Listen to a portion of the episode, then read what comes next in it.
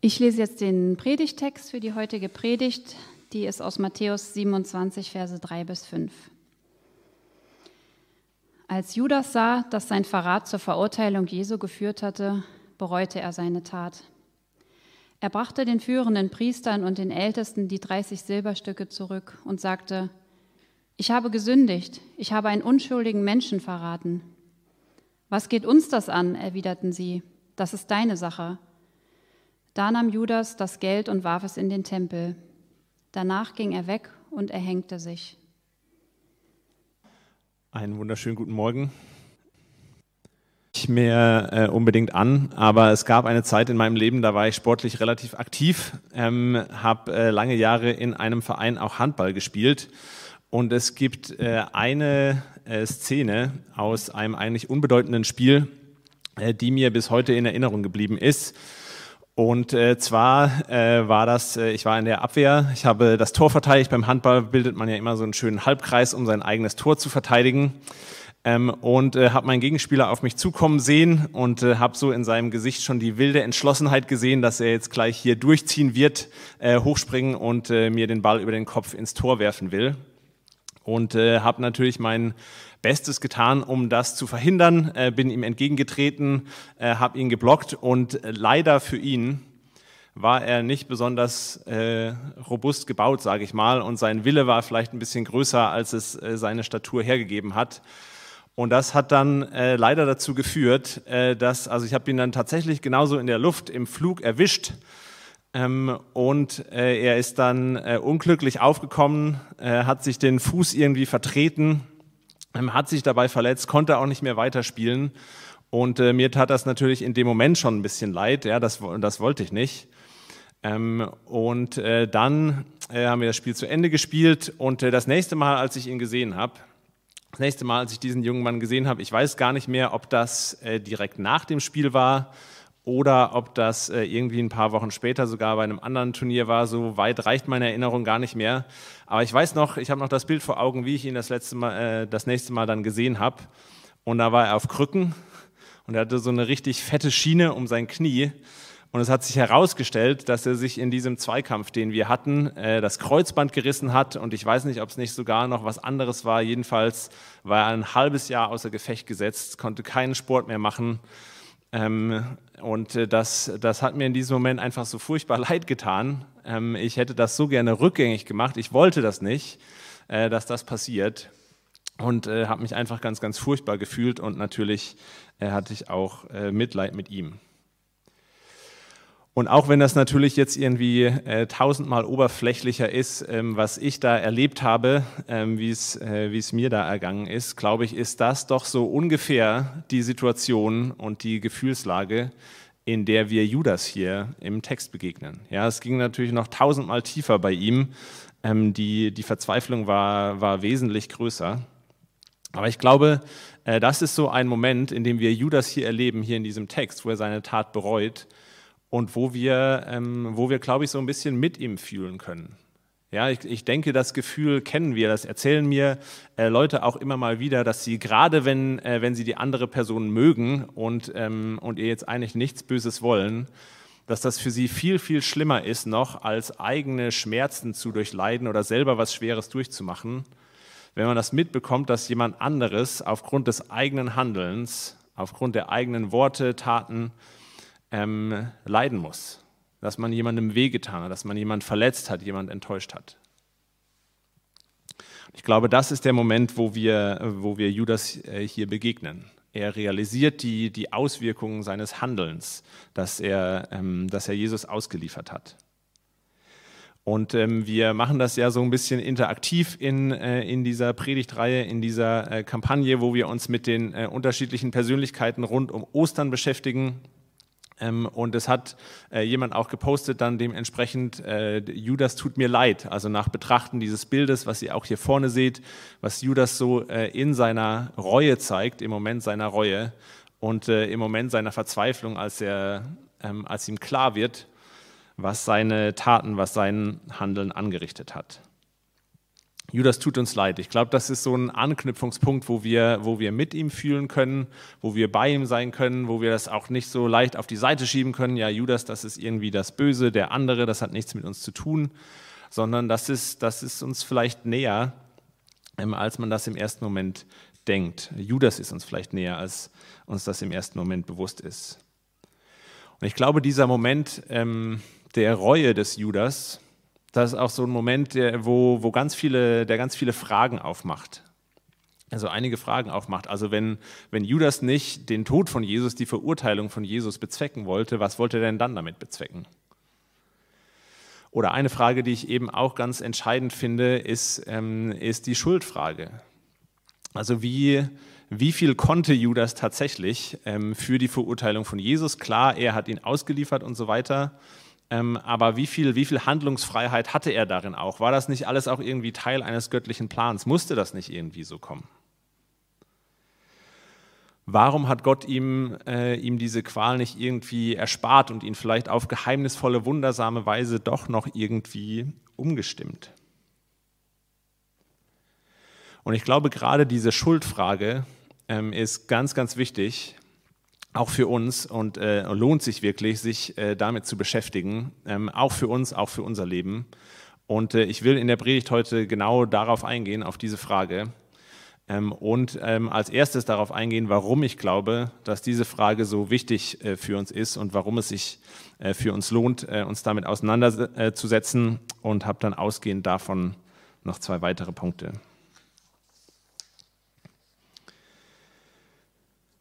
Warum ist diese Frage so wichtig? Ähm, ich glaube, in Judas begegnet uns äh, ein Mensch, äh, der vielleicht wie kein anderer Mensch, äh, wie mit der Ausnahme von Jesus, der am Kreuz hängt und ruft, mein Gott, mein Gott, warum hast du mich verlassen? Aber der wie kein anderer Mensch irgendwie allein ist, auf sich allein gestellt ist und ähm, isoliert ist, vor allem auch von Gott. Ja, der, der irgendwie keinen Bezug, keinen Kontakt mehr zu Gott spürt, keine Erfahrung mehr davon hat, weil er denkt, Gott ist tot, Jesus ist tot und es ist mein Fehler.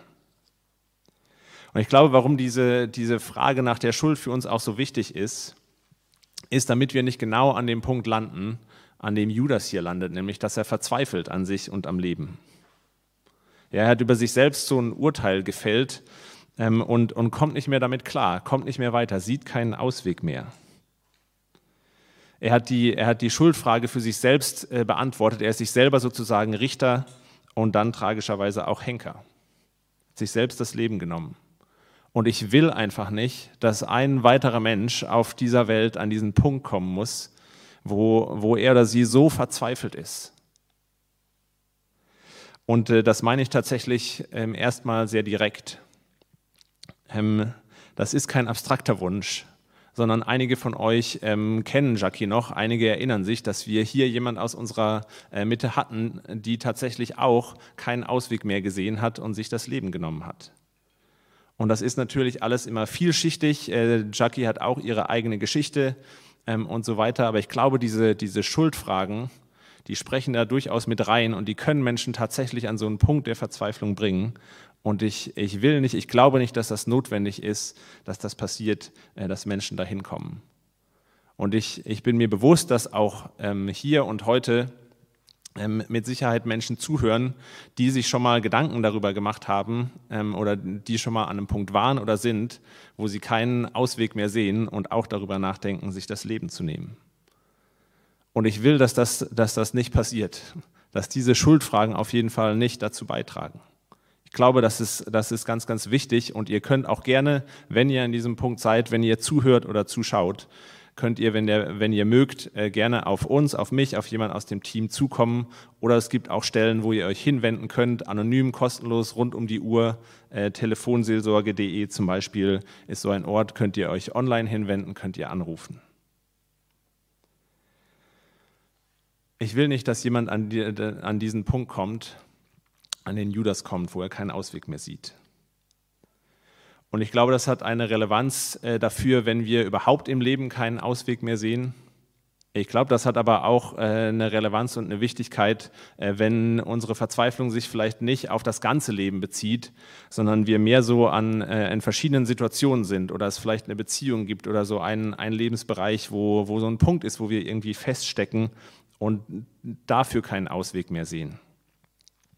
Und ich will so ein paar äh, Beispiele machen, äh, wo uns das betrifft, weil ich glaube, es, es, betrifft uns alle. Und es ist so dramatisch, diese äh, Geschichte von, von Judas auch ist, ist doch auch was sehr Alltägliches, womit wir alle zu kämpfen haben. Das erste Beispiel ist ganz einfach, wenn ähm, wir Beziehungen eingehen, seien das Freundschaften, seien das Partnerschaften, eine romantische Beziehung ähm, oder wie auch immer, dann ist da ja eine Person, die wir lieben, die wir mögen, der wir nahe sein wollen, der wir uns öffnen wollen, mit der wir ein tiefes Vertrauensverhältnis äh, aufbauen wollen, wo wir auch Hoffnung mit verbinden, wo wir Erwartungen haben und Erwartungen wecken.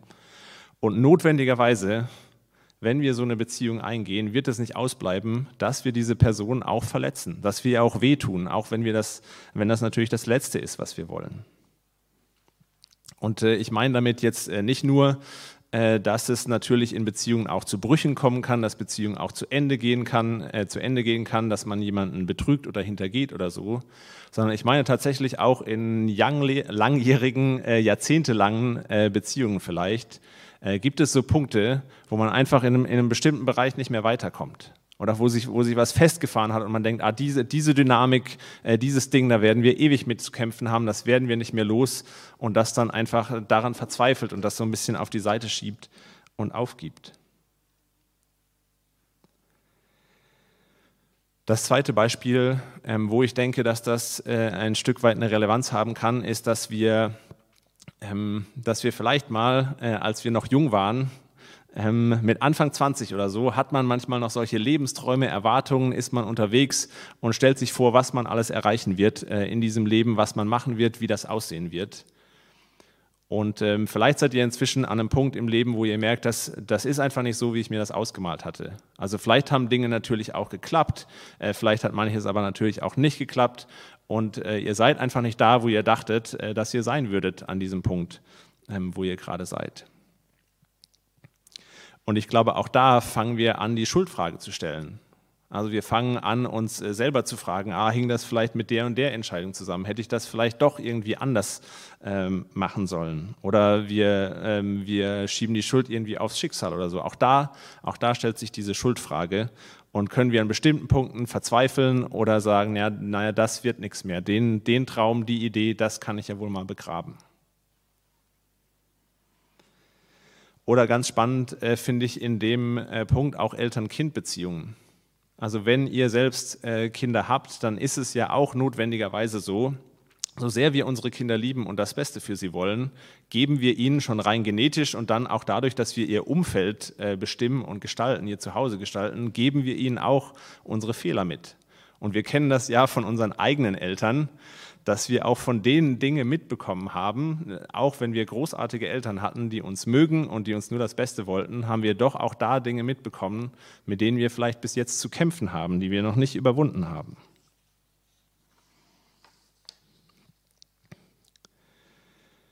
Wir wollen, glaube ich, in ganz vielen Beziehungen und Situationen eigentlich das Beste, bemühen uns auch darum, aber trotzdem Trotzdem ist es dann doch immer wieder so, dass wir das irgendwie ein Stück weit ausliefern, dass wir das ähm, verraten und nicht, und nicht ganz so, äh, es nicht so kommt, wie wir es uns gewünscht hätten. Und äh, dieses, äh, dieses Dilemma, in dem wir, glaube ich, alle so ein bisschen äh, stecken, so eine Tragik des Lebens, könnte man vielleicht auch sagen, ähm, wird ganz schön auf den Punkt gebracht von äh, einem Autor namens Cevat Karahasan. Ich hoffe, ich spreche ihn richtig aus. Danke, Merlin, äh, für das tolle Zitat. der stellt ähm, in, in seinem Roman Der nächtliche Rat die Frage, ihr habt das im Programmheft auch abgedruckt, genau als einen der Texte zum Nachdenken. Wie soll ich die Welt bejahen, wenn es mein elementarer Wunsch ist, anständig zu sein, meine elementare Eigenschaft aber Verräter zu sein? Wie soll ich leben, wenn mir beschieden ist, ein Verräter zu sein, ich aber auf keinen Fall ein Verräter sein will? Da kommt diese Tragik, die ich gerade versucht habe, so beispielhaft zu beschreiben, äh, sehr, sehr schön auf den Punkt in dieser Frage. Und ich glaube, wir stehen so in der ständigen Gefahr, diese, dieses Dilemma, diese Spannung äh, irgendwie einseitig aufzulösen, sozusagen auf einer Seite vom Pferd zu fallen. Und das eine ist ganz einfach, ähm, äh, in die Richtung von, von Judas zu gehen und selbst zu verurteilen ähm, vielleicht nicht komplett an uns selbst zu verzweifeln, aber uns doch irgendwie klein zu machen, uns zurückzunehmen, uns zu schützen, uns nicht einzulassen auf bestimmte Dinge, uns Dinge nicht zuzutrauen, uns selbst zu verurteilen. Und das andere Extrem ist, glaube ich, einfach uns äh, nur und ausschließlich äh, so selbstbemitleidend in der Opferrolle wahrzunehmen und äh, die Schuld einfach immer von uns wegzuschieben und zu sagen, ah, das ist, das ist irgendwie eine andere Person, äh, der oder die, die mich verletzt hat, oder es ist Gott irgendwie, der alles irgendwie lenkt oder das Schicksal oder so, dem ich hilflos ausgeliefert bin und ähm, ich armes Wesen. Das sind, glaube ich, so zwei, ähm, zwei äh, Gefahren, in denen wir stehen und in die wir treten können. Und äh, ich, will, ich will jetzt versuchen, das herauszuarbeiten, dass es so eine, so eine Spannung gibt. Ich glaube, es gibt einen Ausweg. Ich glaube, es hat auch für Judas einen Ausweg gegeben. Ich glaube, es gibt einen Ausweg aus diesem, aus diesem Dilemma ähm, oder einen anderen Weg, ähm, als anderen die Schuld in die Schuhe zu schieben oder sich selbst fertig zu machen. Und ich glaube, der liegt darin, dass wir auf der einen Seite unsere eigene Verantwortung ähm, ernst nehmen, annehmen und auf der anderen Seite der Gnade Gottes vertrauen. Und das sind so zwei Dinge, die stehen tatsächlich auch in der Spannung zueinander, aber ich glaube, dass sie auch zusammengehören wie zwei Seiten einer Medaille und dass sie beide wichtig sind und es wichtig ist, äh, sie, sie beide in der Balance auch zu halten.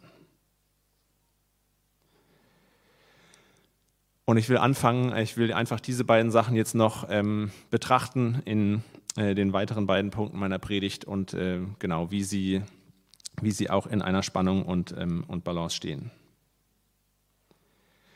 Und ich habe das schon angesprochen, ähm, Judas spricht hier selbst ein vernichtendes Urteil über sich aus. Ja, er sagt, ich habe einen unschuldigen Menschen ausgeliefert, ich bin schuld an, äh, an dessen Tod.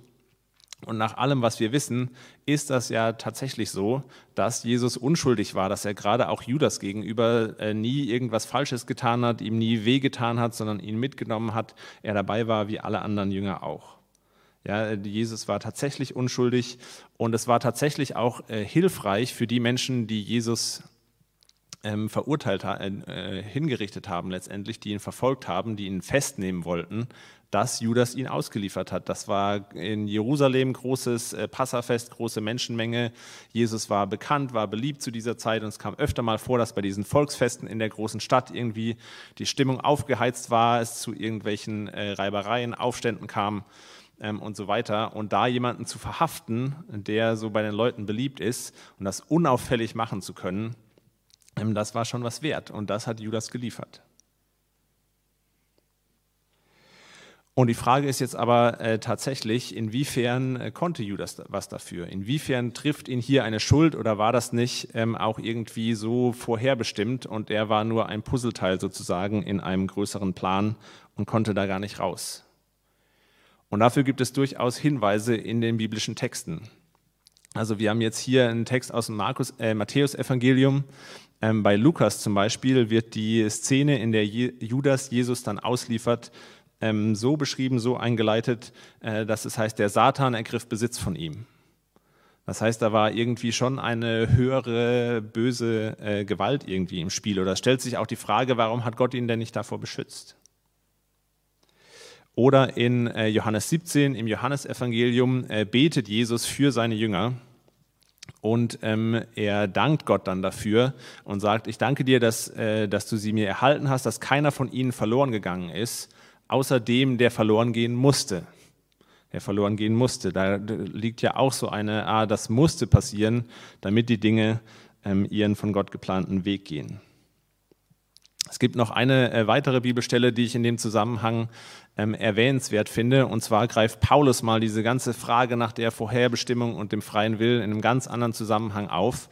Ähm, aber er schreibt da den Satz, das ist äh, in Römer, äh, im Römerbrief Kapitel 9, äh, Vers 18, da schreibt er, wir sehen also, dass Gott so handelt, wie er es will.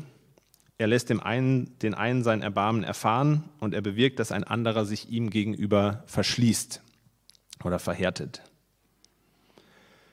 Und da stellt sich schon diese Frage, hatte Judas überhaupt eine Wahl? Trifft ihn hier überhaupt irgendeine Schuld? Und was ich äh, spannend finde, was ich bemerkenswert finde, womit ich auch, äh, wo ich nach Jahren auch immer wieder suche ähm, in, den, äh, in den biblischen Texten oder versuche, das irgendwie ähm, äh, irgendwie zusammenzubringen, ist, dass trotz, dass hier die Souveränität Gottes, die, die Größe Gottes äh, so betont wird, in diesen Versen zum Beispiel, die ich gerade äh, vorgelesen habe, wird darin nie ein Grund gesehen, ähm, um die menschliche Verantwortung äh, irgendwie einzuschränken, auch nur um das kleinste bisschen zu schmälern, geschweige denn ähm, irgendwie ganz wegzunehmen. Die Bibel sieht im, in dem Vorherwissen und in, in dem Vorherplan Gottes keinen Grund, ähm, uns äh, die Verantwortung wegzunehmen. Bei Paulus äh, im Anschluss an die Verse, die ich gerade gelesen habe, der geht auch genau auf diesen ähm, Vorwurf ein und sagt das, äh, begründet das äh, für mich rational sehr unbefriedigend, einfach nur damit, Gott ist eben einfach größer und geheimnisvoller und wer sind wir als Menschen, die wir eben auch an unsere Grenzen kommen ähm, und das nicht verstehen können. Und es gibt eben auch solche ähm, Verse, der hier, den ich ausgesucht habe, ist jetzt mal aus dem Hebräerbrief, wo, äh, wo drin steht, wenn ihr heute die Stimme Gottes hört, dann verschließt euch seinem Reden nicht. Also es gibt durchaus nicht nur dieses, ah, Gott äh, verschließt und öffnet äh, demjenigen das Herz, äh, wie er will, sondern das ist auch ein Appell an uns, uns nicht zu verschließen. Und da haben wir auch eine Entscheidungsfähigkeit und Freiheit ähm, und Verantwortung drin. Die wird nicht ähm, die wird nicht geschmälert. Und ich kann diese philosophische Frage nach dem freien Willen und der Vorherbestimmung ähm, nicht auflösen. Ich finde das, wie gesagt, auch rational unbefriedigend, dass die Bibel beides so parallel in sich enthält. Ähm, aber in, in meiner Erfahrung ähm, ist das durchaus äh, hilfreich und ist das durchaus wichtig, ähm, diese menschliche Verantwortung ähm, wahrzunehmen und nicht so leicht auf die Seite zu schieben und sich nicht zu verstecken hinter irgendwelchen philosophischen Fragen äh, oder irgendwelchen anderen Dingen.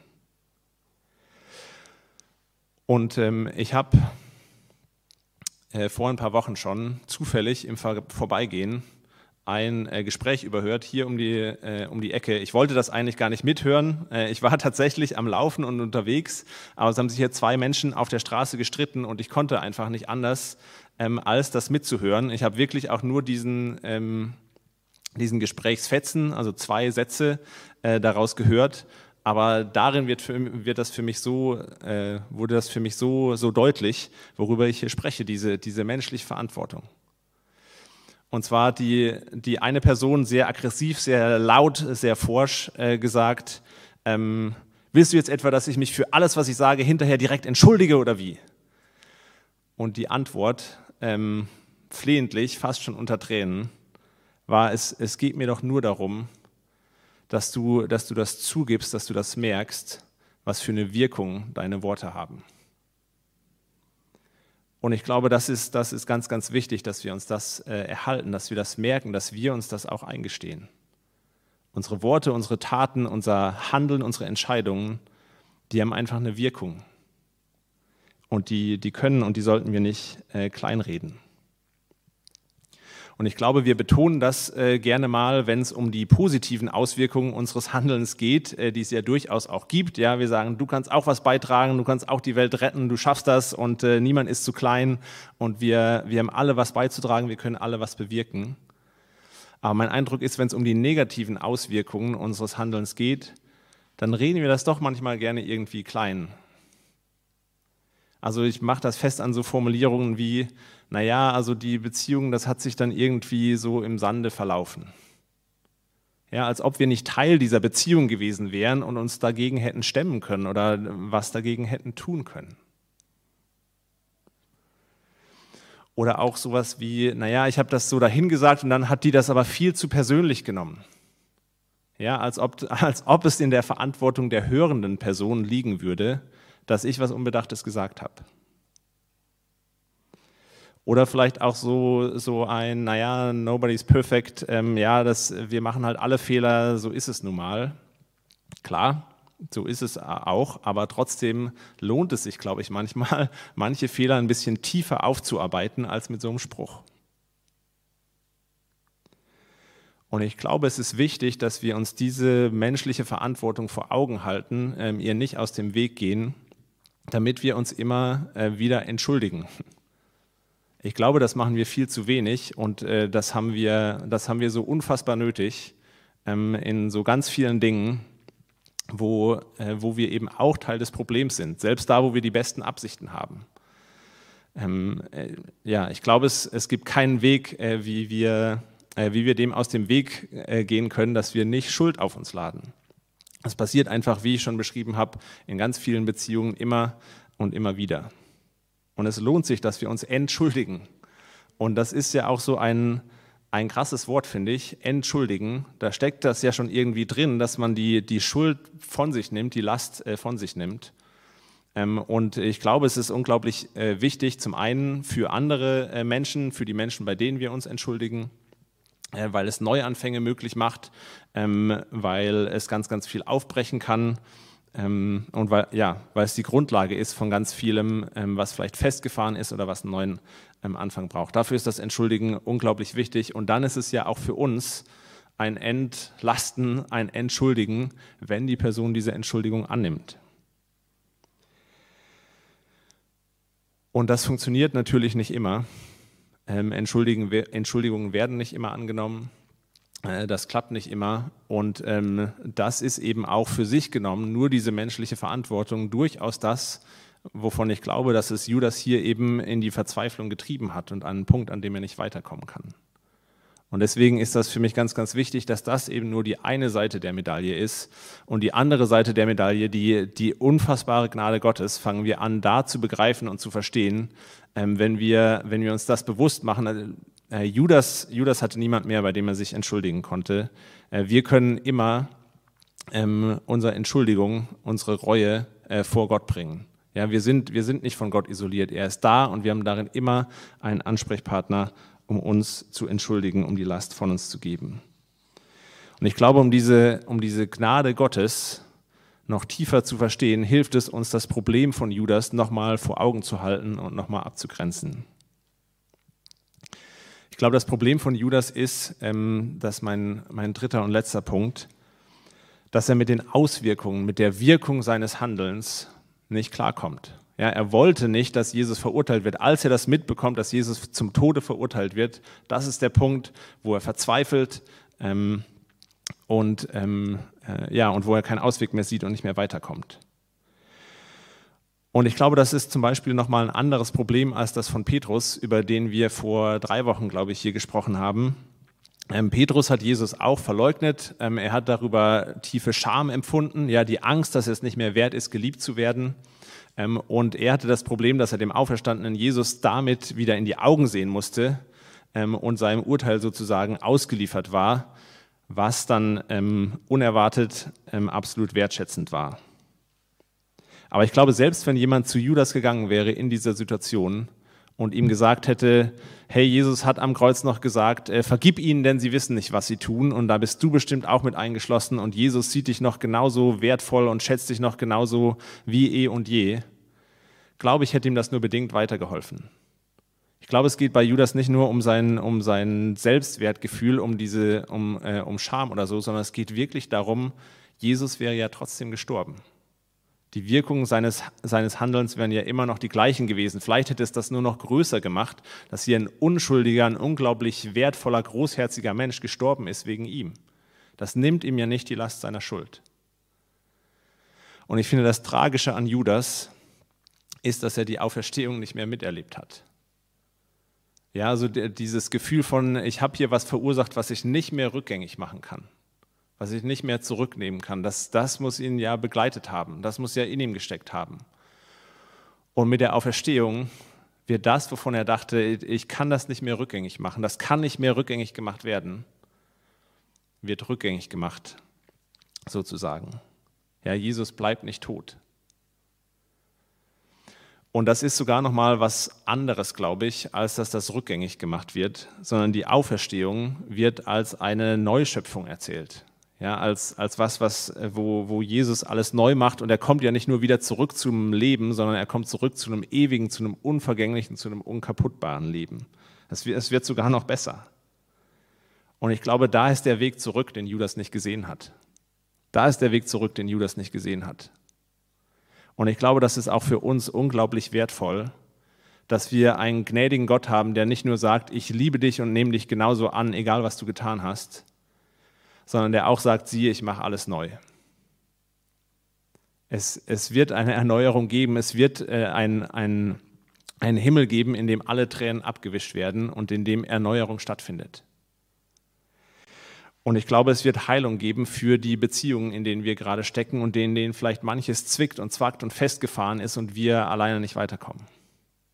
Ich kann mir das sogar so vorstellen, ein bisschen spekulativ, aber dass es im Himmel sowas wie eine Aufarbeitung und äh, klärende Gespräche und so weiter geben wird. Ich kann mir das sehr gut vorstellen, dass wir im Himmel eben nicht dumm rumsitzen werden auf irgendwelchen Wölkchen und den Engeln beim Hafespielen zuhören, sondern dass wir, dass wir da, wo wir mit unseren, mit unseren Leidenschaften, mit unseren Lebensprojekten und Träumen nicht weitergekommen sind, dass wir genau da anknüpfen werden und weitermachen können und eine Erfüllung finden werden, äh, die wir hier nicht gefunden haben.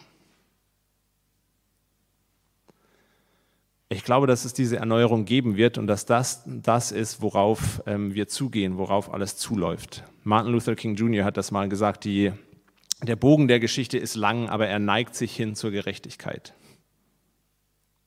Ich glaube, darauf läuft alles zu. Und diese, diese Erneuerung gibt es ähm, und ist möglich. Und das ist erstmal eine Zukunftsperspektive. Ja, es gibt Dinge, die werden in diesem Leben ähm, nicht mehr heil werden. Das ist äh, auch Teil der Realität. Das ist erstmal eine Ewigkeitsperspektive. Aber ich bin überzeugt, dass diese Perspektive, dass diese Hoffnung eben eine lebendige Hoffnung ist, die unglaublich äh, stark zurückwirken kann in unser Hier und Jetzt. Ähm, und äh, das, das ist ein bisschen ein, äh, ja, ich finde fast ein albernes Beispiel, aber manchmal werden an den alltäglichsten Dingen ja die tiefsten, ähm, die tiefsten Wahrheiten sichtbar. Ich weiß, äh, dass ich wieder eine, äh, in Zukunft äh, wieder eine saubere Pfanne brauchen werde, wenn ich mein, äh, wenn ich mein dreckiges Geschirr vor mir habe, wenn ich äh, ähm, am Abend die Pfanne schmutzig auf die Seite stelle. Ich weiß, dass ich sie wieder brauchen werde, dass das so kommen wird, äh, dass ich sie auch äh, wieder waschen werde, ähm, wenn ich dann das nächste Mal kochen will. Das wird kommen, das ist die Zukunftsperspektive. Ähm, ich kann mich da in der Regel auch auf die unendliche Gnade meiner Frau verlassen, äh, die das im Zweifelsfall übernimmt. Trotzdem, trotzdem ist es einfacher und erspare ich mir unglaublich viel Verkrusten, schlechte Gerüche ähm, und, ähm, ähm, und Schimmel, der irgendwann ansetzt, wenn ich das gleich mache und wenn ich das jetzt, wenn ich das jetzt angehe. Das ist einfach so. Und ich glaube, es, es wird diese, diese Heilung äh, geben, es wird den Himmel geben. Und es ist aber trotzdem so viel einfacher und wir ersparen uns so viel. Und ich glaube, die, die, diese Hoffnung kann uns inspirieren und kann uns auch befähigen, jetzt schon anzusetzen ähm, und äh, Gespräche, die wir vielleicht irgendwann mal haben werden, anzugehen, weiter zu suchen, zu beten, zu hoffen, dran zu bleiben, uns danach auszustrecken, wo auch immer das möglich ist. Vielleicht ist es nicht immer möglich, aber weiter danach zu suchen und weiter darauf zu hoffen, dass doch wieder ein versöhnendes Gespräch stattfinden wird. Oder Dinge, Dinge anzugehen, Dinge aufzuarbeiten, die irgendwie ungeklärt sind, die, ähm, die bei uns sitzen, die uns wehtun. Hilfe zu suchen auch in, in solchen Angelegenheiten auch dran zu bleiben an uns selber, ähm, an unserer eigenen Entwicklung. Dinge, wo wir denken, ach, da werde ich nie weiterkommen oder ähm, bin ich schon so lange nicht weitergekommen, trotzdem dran zu bleiben, wieder neu anzufangen. Ich glaube, dass diese Perspektive, dass es einmal so kommen wird, dass wir schon gewonnen haben, uns da ganz, ganz viel Hoffnung geben kann und ganz, ganz viel ähm, Freiheit schenkt. Und ähm, ich glaube, dass sie vor allem auch uns diese Verzweiflung nehmen kann, dass es keinen Ausweg mehr gibt. Ich glaube, dass uns diese, diese Gnade Gottes und auch im, im Verbund mit diesem, ähm, mit dem Festhalten, mit dem Annehmen unserer eigenen Verantwortung und dem Vertrauen auf Gottes Gnade, dass wir da nicht verzweifeln müssen. Und ich will schließen äh, mit äh, ein paar Auszügen aus einem äh, wunderbaren Gedicht von Hilde Domin. Hilde Domin hat ein Gedicht geschrieben über Kain und Abel. Ähm, und äh, ich sehe da eben auch so, äh, so eine Parallele. Judas hatte das Problem, dass er sagt, ich habe unschuldiges Blut vergossen. Ja, da, da schreit unschuldiges Blut zum Himmel. Das war genau die Situation, als Kain seinen Bruder Abel erschlagen hat. Ähm, aus Eifersucht heißt es, das Blut Abels äh, schrie zum Himmel nach Gerechtigkeit. Und, ähm, äh, und Kain war äh, in gewisser Weise in einer ähnlichen Situation äh, wie Judas. Und äh, in dem Gedicht von Hilde Domin schreibt sie, wir können alle Kirchen schließen und alle Gesetzbücher abschaffen, in allen Sprachen der Erde, wenn du nur aufstehst und es rückgängig machst. Die erste falsche Antwort auf die einzige Frage, auf die es ankommt. Steh auf, damit kein sagt, damit der es sagen kann, ich bin dein Hüter, Bruder, wie soll ich nicht dein Hüter sein? Abel, steh auf, damit es anders anfängt zwischen uns allen. Ich glaube, Jesus ist der Abel, der wieder aufgestanden ist. Und es kann anders anfangen zwischen uns allen. Amen.